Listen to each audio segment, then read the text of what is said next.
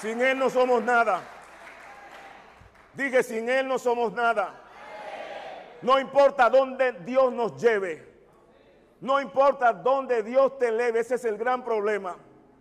Cuando Dios comienza a levantar al hombre, el hombre ya no quiere orar. El hombre ya no quiere ayunar. El hombre cree que ya no depende de Dios y que lo que él tiene ha sido por sus recursos. Por eso que en una ocasión Dios trata con Pablo y Pablo tenía un aguijón. Pablo dice, le he dicho a Dios tres veces que me lo quite. Y Dios le dijo, bástate mi gracia, porque mi poder se perfecciona en tu debilidad. El que tiene el poder es Dios. El que tiene el poder es Dios. El que tiene la unción más poderosa es Dios. Somos ungidos, pero eso viene de parte de Dios. No, depende del hombre, no viene de parte de usted, depende de Dios. Vamos, dele fuerte palmas al Dios de los cielos. Amén.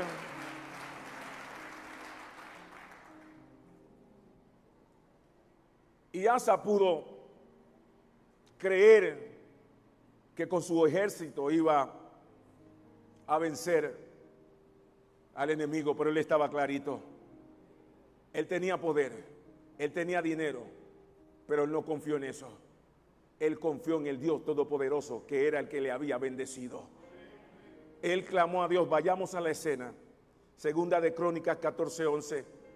Y clamó a Asa a Jehová su Dios y dijo, oh Jehová, para ti no hay diferencia alguna en dar ayuda al poderoso o al que no tiene fuerzas. Ayúdanos, oh Jehová. Mire la humildad de este hombre. Tenía un ejército poderoso. Dios lo había engrandecido. Pero él sabía que todo lo que tenía había sido manufacturado por Dios. Apóyanos. Y en tu nombre venimos contra este ejército, oh Jehová tú eres nuestro Dios, no prevalezca contra ti el hombre. ¿Y cuál fue el resultado? Segunda de Crónicas 14:12. Estoy transmitiéndole trasfondo. Y Jehová deshizo a los etíopes delante de Asa y delante de Judá, y huyeron los etíopes. ¿Por qué? Porque a la presencia del Señor la tierra tiene que temblar. Y Dios demanda fidelidad como garantía de su presencia, de su éxito, de su bonanza. Segunda de Crónicas 15:2. Vamos allá ahora. Y salió al encuentro de Asa y le dijo, oídme Asa y toda Judá y Benjamín, Jehová estará con vosotros. Si vosotros estuviereis con él, y si le buscareis, seréis hallados de vosotros. Mas si le dejareis, él también os dejará. Les advierte tres cosas. Si ustedes buscan a Dios, Dios va a buscar, va a estar con ustedes. Si no lo dejan, Dios no les va a dejar. Pero si dejan a Dios, pues Dios se va a ir. ¿Y qué esto habla? ¿De qué nos está hablando Dios en esta mañana? Dios quiere relación. Dije, Dios quiere relación. Algunos creen que tienen relación con Dios, pero lo que tienen es conveniencia. Porque la relación es una eh, conexión que hay entre dos personas. Es una, la conveniencia eh, no es así. La relación es una correspondencia que hay entre dos personas, es una conexión. Usted me llama, yo le llamo. ¿Sí? Usted me habla y yo le hablo. Usted me bendice, yo le bendigo. Ahí hay una relación. Pero hay gente que solamente te llama cuando necesitan algo. Eso no es relación. Eso es conveniencia. Y usted eh, encuentra gente que tiene seis meses que no le importa cómo usted le ha ido, cómo usted hace. Pero cuando quieren un favor, hermano, te, amo, vamos a comer algo, préstame la escalera. Usted no ha encontrado gente así. Eso se llama conveniencia.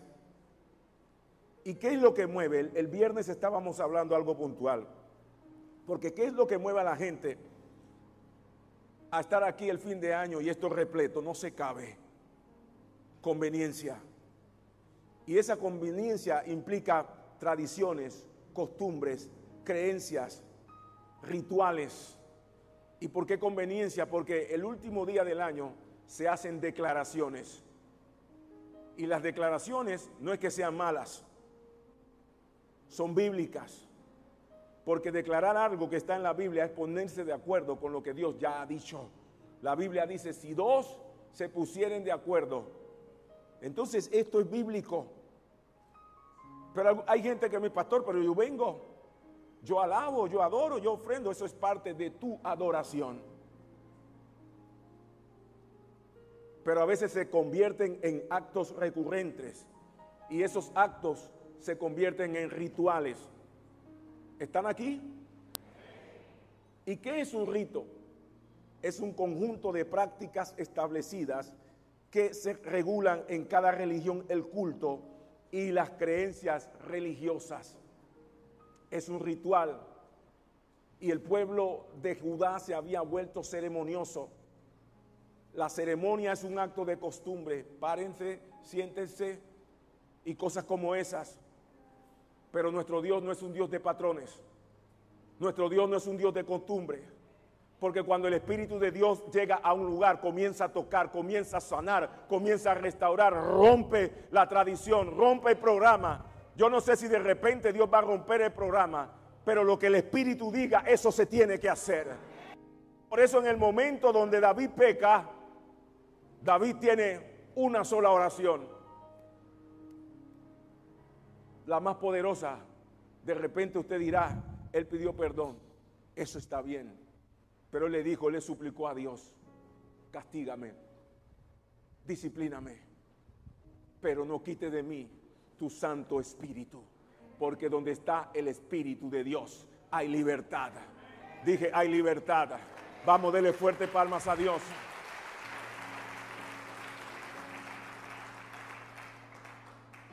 Por eso hay gente orando y Dios no está en su oración. Hay gente ayunando y Dios no está en el ayuno. Hay gente alabando y Dios no está en su alabanza. Y en una ocasión Dios habla a través del profeta Isaías 58.2, que me buscan cada día, quieren saber más mis caminos, como gente que hubiese hecho justicia y que no hubiese dejado la ley de su Dios, me piden justos juicios y quieren acercarse a Dios. ¿Por qué dicen ayunamos y no hiciste caso. Humillamos nuestras almas y no te diste por entendido. He aquí que en el día de vuestro ayuno buscáis vuestro propio gusto. Y a veces buscamos a Dios porque queremos algo de Dios, pero no queremos darle nada a Dios. Y Dios le estaba diciendo, basta de rituales, basta de ceremonias, basta de, liturgias. Quiero relación. En una relación usted no solo recibe, usted da. Por eso cuando el maestro estaba enseñando de Lucas, Lucas no habla necesariamente de la ofrenda. Dad y se os dará medida buena. Eso habla de relación, no de ofrenda. Y en la medida que buscas a Dios, Dios va a responder en esa misma medida. Si lo buscas a medias, te va a responder a medias. Pero si lo buscas de todo corazón, entonces Dios va a hacer algo poderoso sobre tu vida. Dale fuerte palmas a Dios. El pueblo estaba sacudido y vino una palabra profética, segunda de Crónicas 15:5. Estoy en la Biblia. En aquellos tiempos, alguien me decía, pero citas muchos versículos. Y estamos en tiempos modernos. Y yo le digo, ¿y cómo predicas? Yo no, yo no abro la Biblia. Porque eso es ser religioso. Y si no abre la Biblia, ¿qué rayo dando? ¿Ah? Yo no quiero alguien que me predique motivación. Yo quiero la palabra. Póngale demanda al que está ahí. El que está ahí tiene que predicar la palabra de Dios porque si no es charlatanería. Vamos a la Biblia. Segunda de Crónicas. En aquellos tiempos no hubo paz, ni para el que entraba ni para el que salía, sino muchas aflicciones sobre todos los habitantes de la tierra. Y una gente destruía a otra y una ciudad a otra ciudad, porque Dios los turbó con toda clase de calamidades. Lo que está pasando, no crea que es solamente el enemigo.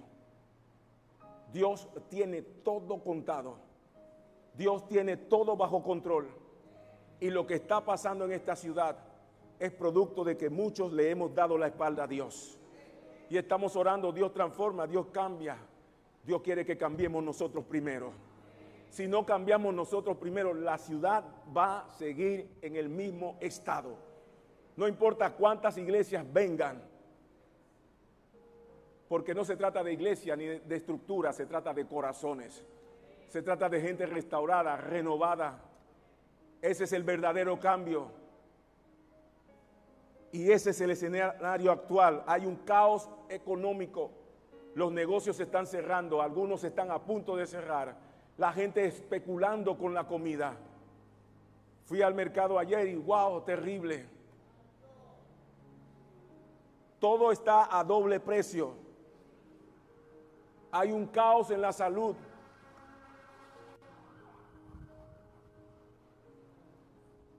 Y el gobierno es parte de eso.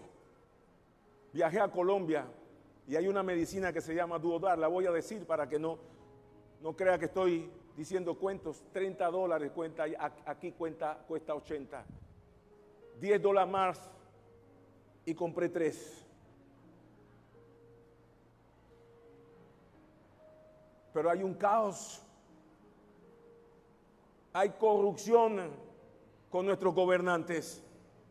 Dios no nos mandó a condenarlos ni a juzgarlos, pero tenemos la responsabilidad de orar por ellos. Yo tengo un consejo en la iglesia, un consejo administrativo y un consejo de ancianos. Y si estoy haciendo algo mal, díganmelo. Y alguien tiene que decirle al alcalde que no está haciendo las cosas bien. Alguien tiene que pararse y decirle a la gobernadora que abra la boca y que reaccione. La hierba nos está comiendo, zona libre, parece el matadero. Ya ni siquiera la pintan. ¿Y cómo es posible, con todo respeto estoy diciendo esto, que nuestro presidente juegue con el hambre del pueblo que rebajó las sardinas, las tunas, los coditos de mala calidad? Eso es jugar con la gente. Pero hay una palabra. Anoche Dios me llevaba esta palabra. Porque hay una palabra para ellos. La misma palabra que Dios puso en boca de Ezequiel. La pone en esta mañana. Y voy a decir esto con mucho temor. Escúchenme ahora, gobernantes. Préstenme atención. Por lo tanto, gobernantes de Israel, de Panamá, de Colón y del mundo. Escuchen lo que voy a decirles yo me declaro en contra de ustedes y voy a pedirles cuentas por lo que han hecho con mi pueblo. Van a dejar de gobernarlo y no volverán a aprovecharse de él. Les quitaré a mi pueblo para que no lo sigan maltratando. Yo mismo lo cuidaré. Les juro que así lo haré. Yo creo que esta es una palabra de Dios. Yo creo que esta es una palabra del Señor. Dios está cansado de ver la injusticia, sobre todo en esta ciudad. Porque a pesar de que no en, toda su magnitud las iglesias no hemos hecho el trabajo, hay un remanente fiel. Hay un remanente de Dios y por causa de ese remanente Dios va a hacer justicia en esta ciudad. Lo que ustedes están viendo, la corrupción y lo que estamos señalando ese no es el final de la historia. Dije, no es el final de la historia. Hay un Dios que está vivo, hay un Dios que está viendo y hay un Dios que ha dicho en este día, preste atención a lo que digo hoy, voy a tomar carta en el asunto. Dele fuerte palmas a Dios. Hay un caos en lo religioso. Hay un caos en lo profético. La iglesia tiene que pararse firme. No deje que nadie juegue con sus emociones. Dije, no deje que ningún charlatán juegue con sus emociones. No deje que nadie ponga precio a su ofrenda. No permita que nadie ponga precio a su adoración. Yo doy porque yo amo a Dios.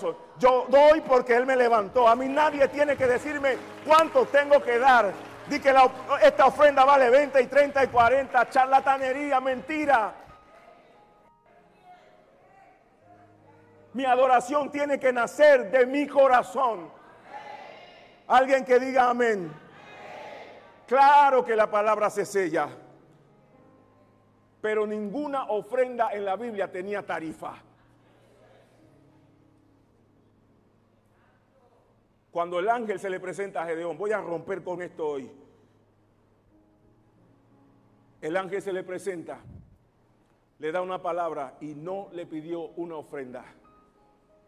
Dios no necesita de tu plata ni la mía.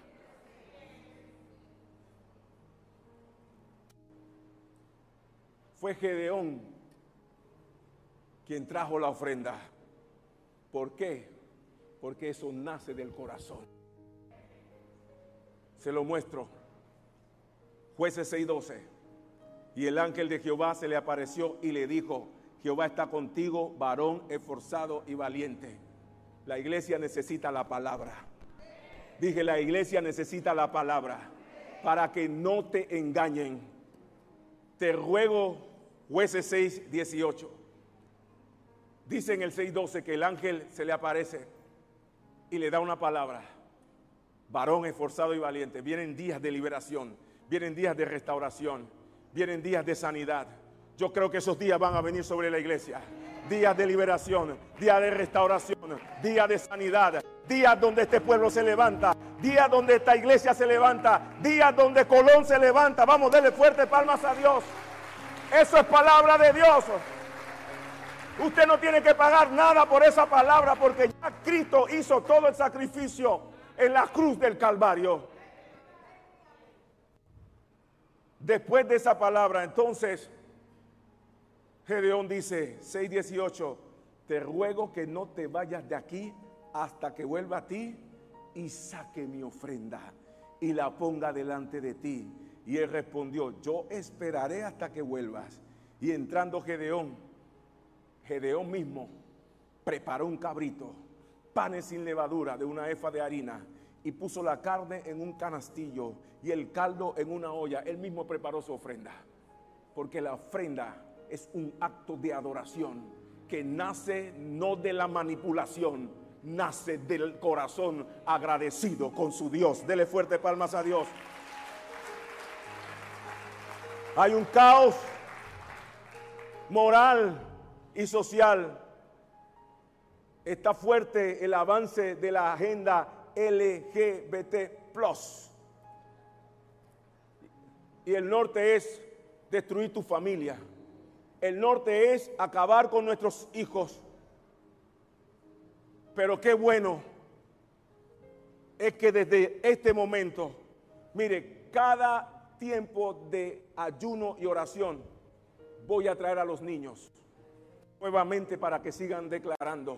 Eso fue poderoso porque la Biblia dice de la boca de los niños y de los que maman, Dios fundó la alabanza y trae fortaleza. Vamos, dele fuerte palmas a Dios.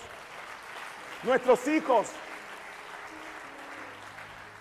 nuestros hijos van a hacer la diferencia. Nuestros nietos van a hacer la diferencia. Nuestros nietos, nuestros hijos van a dejar en alto el nombre de Dios. Nuestras familias, nuestras generaciones no van a ser homosexuales ni lesbianas. Van a ser hombres y mujeres de Dios. Vamos, dele fuerte palmas a Dios.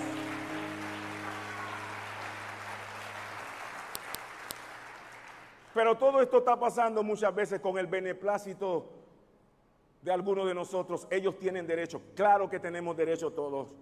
No los discriminen. Mi pregunta, ¿tienen derecho a burlarse de Dios? Ese es el derecho que están reclamando. Y la iglesia ha sido adormecida y está cómoda. ¿Por qué? Porque en los altares hay un mensaje repetitivo. Mire lo que está pasando con las iglesias. el mismo mensaje. Dios te va a llevar a otro nivel. ¿Es malo o no? Pelea por tu bendición. Claro que tienes que pelear por tu bendición. Esta es una constante pelea, eso ya usted lo sabe. ¿Sí o no? Pero ese es el mensaje, cambia tu mentalidad. Cambia tu mentalidad. Mire, lo que nosotros realmente tenemos que decirle a Dios, que cambie nuestro corazón de piedra y nos dé un corazón de carne. Ese es el verdadero avivamiento. La verdadera reforma no es los brincos ni nada de esas cosas. Es una iglesia que ha cambiado, que se compromete con Dios y sale allá afuera a dar de gracia lo que ha recibido de gracia. Dele fuerte palmas a Dios.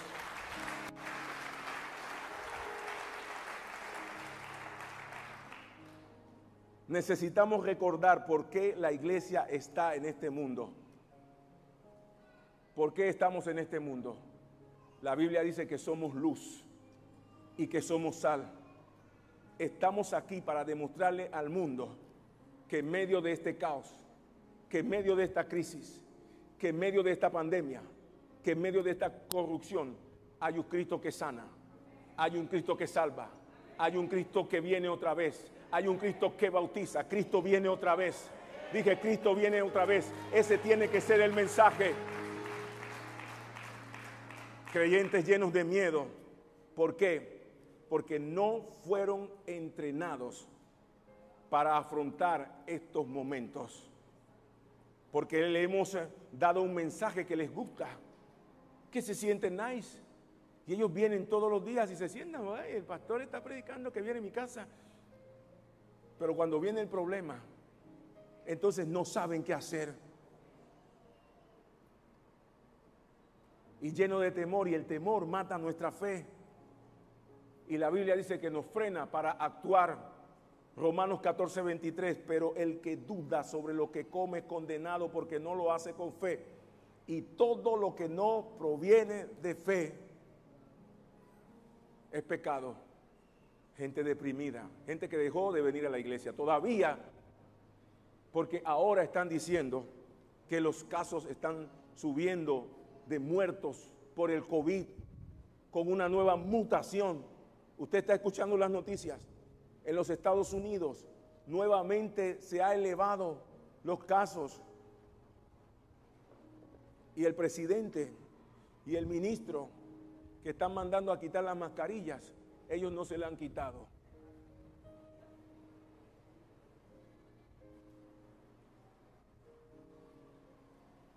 Usted quiere ser líder. No le diga a su niño que ore y usted no ora. No mande a su hijo a ayunar y usted no ayuna. El líder tiene que ser el primero. Estar en, en la brecha. No mande a hacer cosas que usted no va a hacer. ¿Alguien está conmigo hoy? Gente llena de depresión, no come, no se asean, no luchan. Hay problemas, sí. Hay caos, sí hay crisis, sí, pero sobre todo esto hay una palabra. ¿Cuántos dicen amén?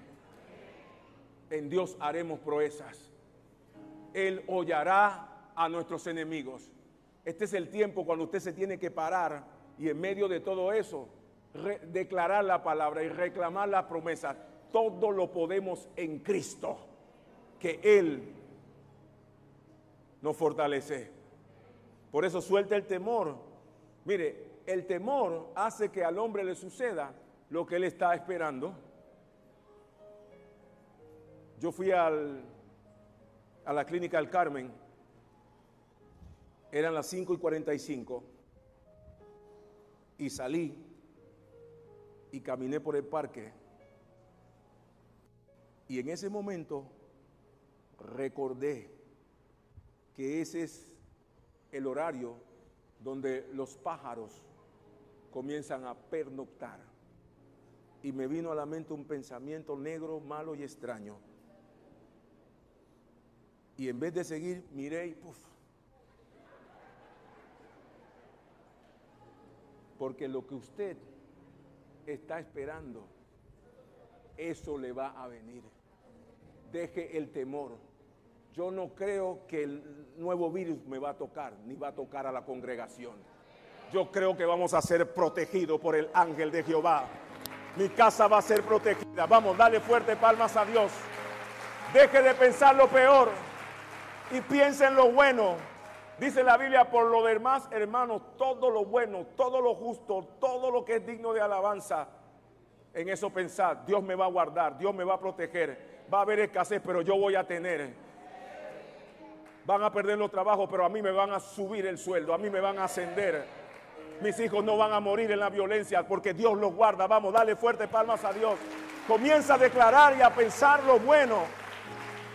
Esto no es motivación. Esto es palabra de Dios. Dije, esto es palabra de Dios. Te alabamos, óyenos.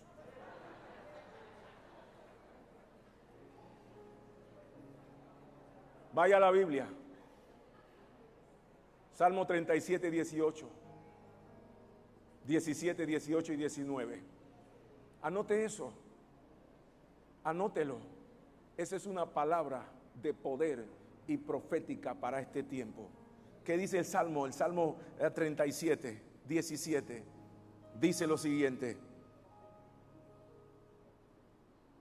Porque los brazos de los impíos serán quebrados, mas el que sostiene a los justos es nuestro Dios. Dije, es nuestro Dios. Ellos están afuera en problemas, muriendo, pero nosotros estamos aquí adorando, porque su brazo nos sostiene. Dele fuerte palmas a Dios por eso. Verso 18. Conoce Jehová los días de los íntegros y la, heredad de ellos será para siempre. Voltéese a su hermano y dígale, Dios te conoce. Dígale, Dios te conoce.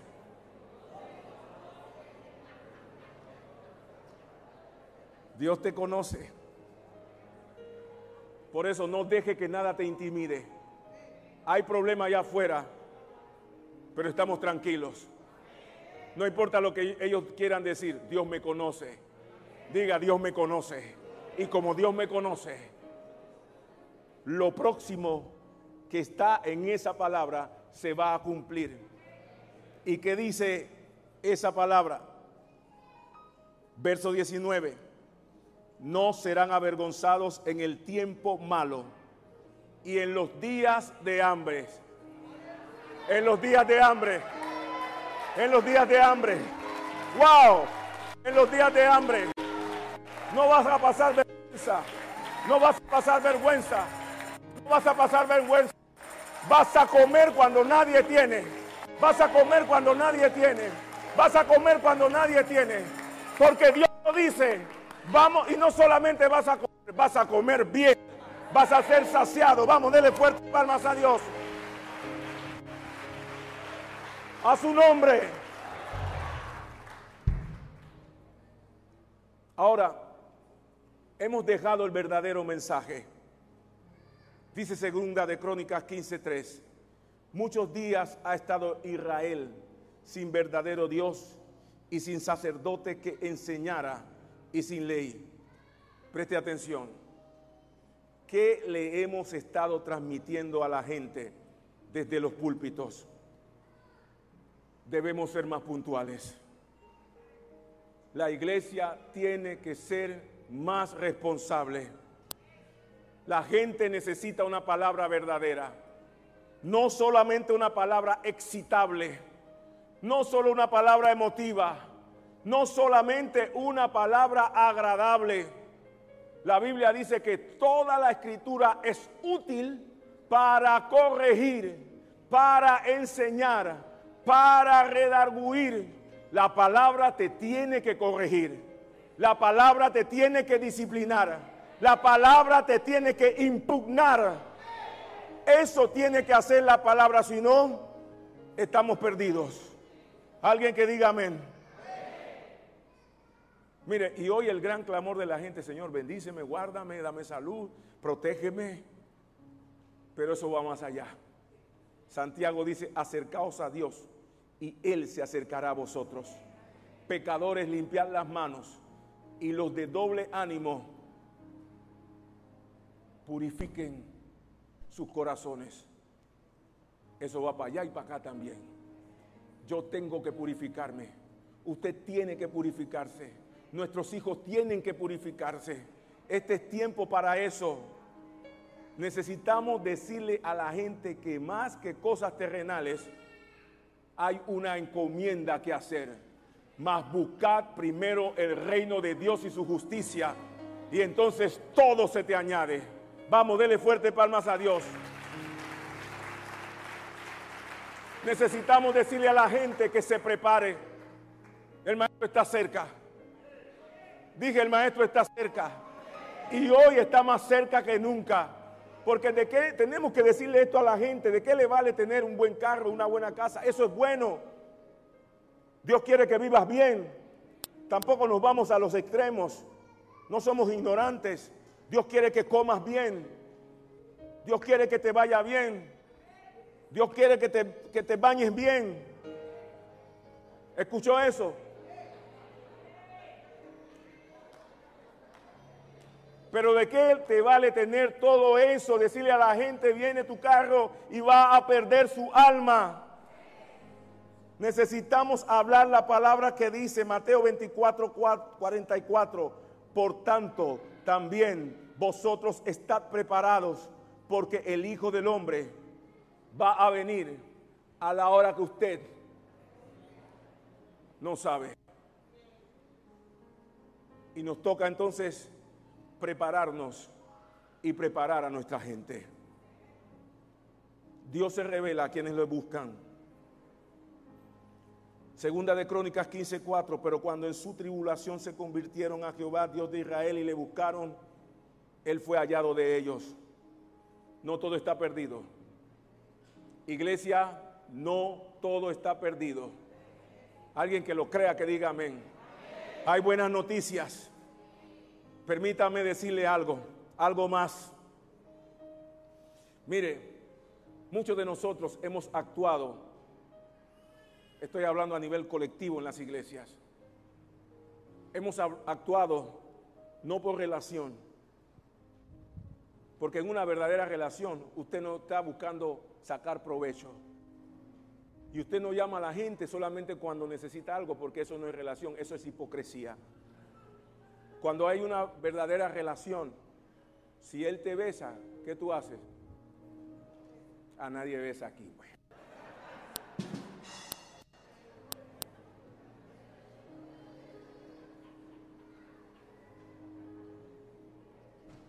Me voy por otro lado. ¿Mm? Pero en una verdadera relación hay reciprocidad. ¿Sí o no? ¿Cuántos tienen buenos amigos acá? Que usted le ama. Y el día que no lo llama, como que se siente que, tú sabes. ¿Mm? ¿Cuántos tienen amigos así, que lo aman siempre? ¿Sí? Y que te mantiene informado con lo último de Delfia y todas las cocoas. ¿Mm? Cualquier similitud con alguien es pura coincidencia.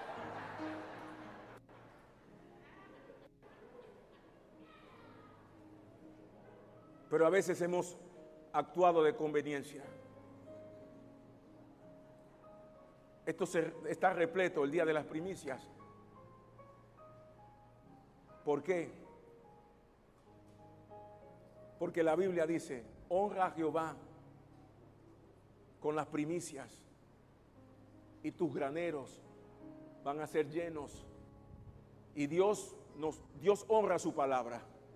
Si hay algo que Dios siempre hace es que Dios honra su palabra. Pero no venga solamente porque usted sabe que cuando viene Dios le va a bendecir. Venga a adorar a Dios. Venga a servir a Dios. Venga a tener una relación con Dios. Una relación verdadera. No está basada en conveniencias. El culto de acción de gracias está lleno. El culto de Año Nuevo por las declaraciones. Y hemos actuado de ganas si tengo ánimo voy a servir a Dios. El otro año a lo mejor sí. El otro año, Señor. Y hay gente que sabe mucha Biblia, son teólogos, saben más que usted y que yo, te corrigen, saben mucha hermenéutica, mucha homilética, pero no sirven a Dios, bla, bla, bla, bla, bla. ¿De qué te vale saber tanto la Biblia y no estás sirviendo? Porque cuando Dios te llama y te encuentres con Él, ¿qué le vas a decir? ¿Qué excusas le vas a dar a Dios? ¿Alguien está conmigo hoy? Hemos servido a medias. ¿A cuántos, a cuántos te has ganado este año? No a cuánto. ¿A cuántos? Hemos obedecido a medias. Hay cosas que no hemos querido dejar. Y el pueblo estaba en oprobio porque no habían dejado los lugares altos.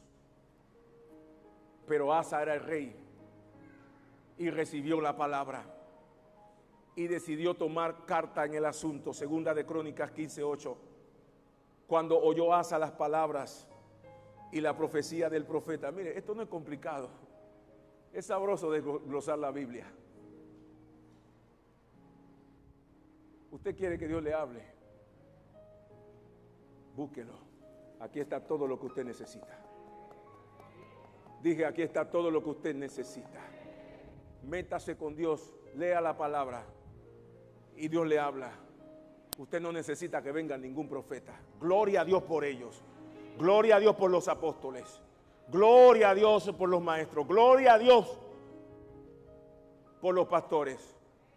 Pero nosotros nos equivocamos. Y si hay alguno que es bien certero, ese se llama Jehová de los ejércitos.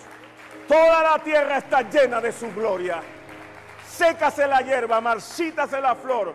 Esta palabra, dije esta palabra, esta palabra tiene poder, tiene poder, tiene poder, permanece para siempre. Y es tiempo de darle respeto a la palabra de Dios. Vamos, dele fuerte palmas a Dios por eso.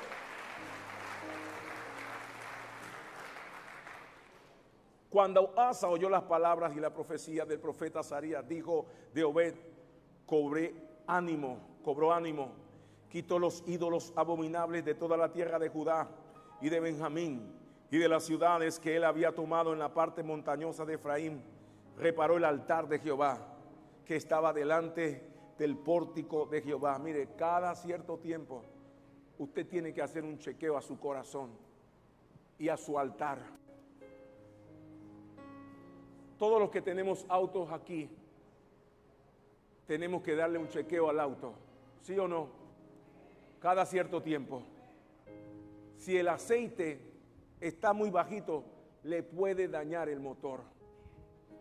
Y algunos están bajitos de aceite. Tu oración ya no es la misma. Tu entrega no es la misma. Yo creo que esta palabra te, te tiene que estar examinando hoy.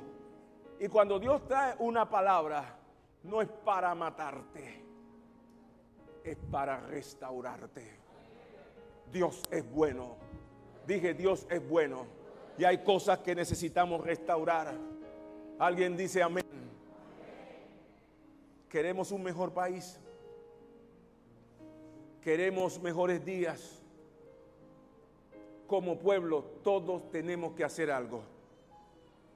Asa cobró ánimo, quitó los ídolos, reparó el altar de Jehová. Y el altar es un lugar de confesión. Alguien dice amén. Dice Proverbios, el que encubre sus pecados no prosperará, mas el que los confiesa y se aparta alcanzará misericordia. Todos hemos pecado. Dije, todos hemos pecado. En una u otra medida. Y hay cosas que tenemos que presentar delante de Dios. El altar es un lugar de arrepentimiento. Dice Hechos, así que arrepentíos y convertíos para que vengan de la presencia del Señor tiempos de refrigerio El altar es un lugar de purificación. Dice Santiago, acercaos a Dios y Él se acercará a vosotros. Limpiad las manos, purificad vuestros corazones. El altar es un lugar de revelación de los planes de Dios. Por eso cuando Ezequiel fue al altar, Dios le reveló los planes, le dio la visión y le reveló los diseños y el altar es un lugar de compromiso. El profeta Azarías dio una palabra, segunda de Crónicas 15:7. Pero esforzaos vosotros y no desfallezcan vuestras manos, porque hay recompensa para vuestra obra. La iglesia debe tener una postura seria. La iglesia somos todos. Por eso la iglesia debe tener una postura muy cabal. Necesitamos ser bíblicos. Mire, ha sido un tiempo bien duro. Ha sido un tiempo bien difícil. Hemos participado en una gran cantidad de funerales. Seres queridos han muerto. Hemos pasado por momentos de incertidumbre, pero Dios ha estado con nosotros. Pero Dios ha sido nuestro guardador. Pero Dios ha sido nuestro suplidor. Alguien que diga amén a eso. Alguien que dé fuerte palmas a Dios por eso.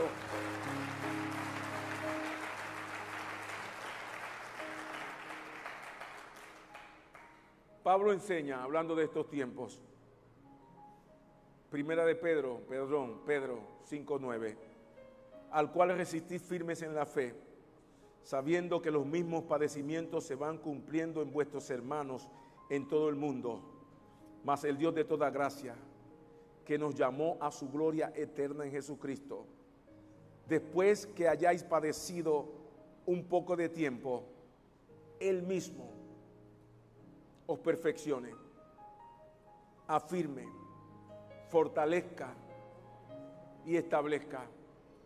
Todo esto ha pasado para perfeccionar a su iglesia, para afirmar a sus hijos, para fortalecer a los creyentes y para establecer a los que verdaderamente son hijos de Dios. Hoy más que nunca, lo que hemos creído, mire, ¿Cuál fue el final de ese tiempo? Segunda de Crónicas 15, 14. Y juraron a Jehová con gran voz y júbilo, al son de trompetas y de bocinas. Todos los de Judá se alegraron de ese juramento, porque de todo su corazón lo juraban y de toda su voluntad lo buscaban. Y fue hallado de ellos, y Jehová les dio paz por todas partes. ¿Qué trajo la paz? Dije, ¿qué trajo la paz? Eso, la búsqueda de todo corazón. Yo quiero orar.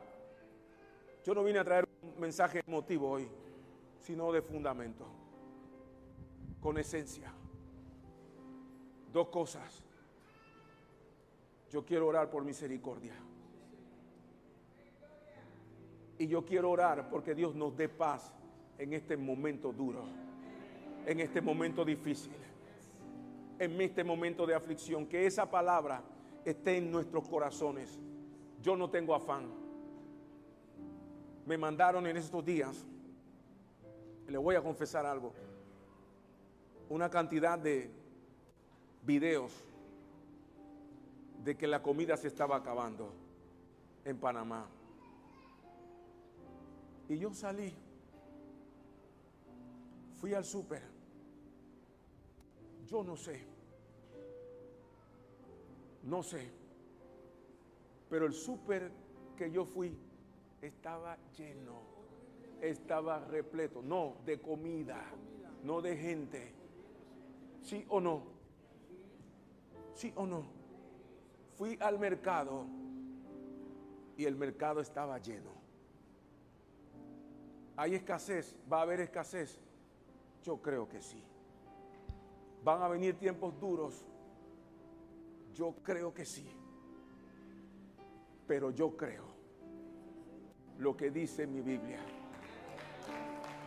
Tinieblas cubrirán las naciones. Y viene una terrible oscuridad en la tierra. Pero sobre su iglesia. Sobre su iglesia. Diga, yo soy esa iglesia. Sobre su iglesia. Dice la Biblia, Isaías 60. Amanecerá Jehová y será vista su gloria. Yo no sé cómo Dios lo va a hacer, pero Dios lo va a hacer. Yo no sé de dónde Dios la va a sacar, pero Dios la va a sacar. Yo no sé cómo Dios te va a sanar, pero Dios te va a sanar. Yo no sé si estás en el piso, pero Dios te va a levantar. Vamos, dale fuerte palmas a Dios. Vamos a orar. Vamos a orar. Póngase sobre sus pies. ¿Habrá alguien con una necesidad en esta hora? ¿Habrá alguien enfermo? Levanta tu mano. Apáguenme esas luces.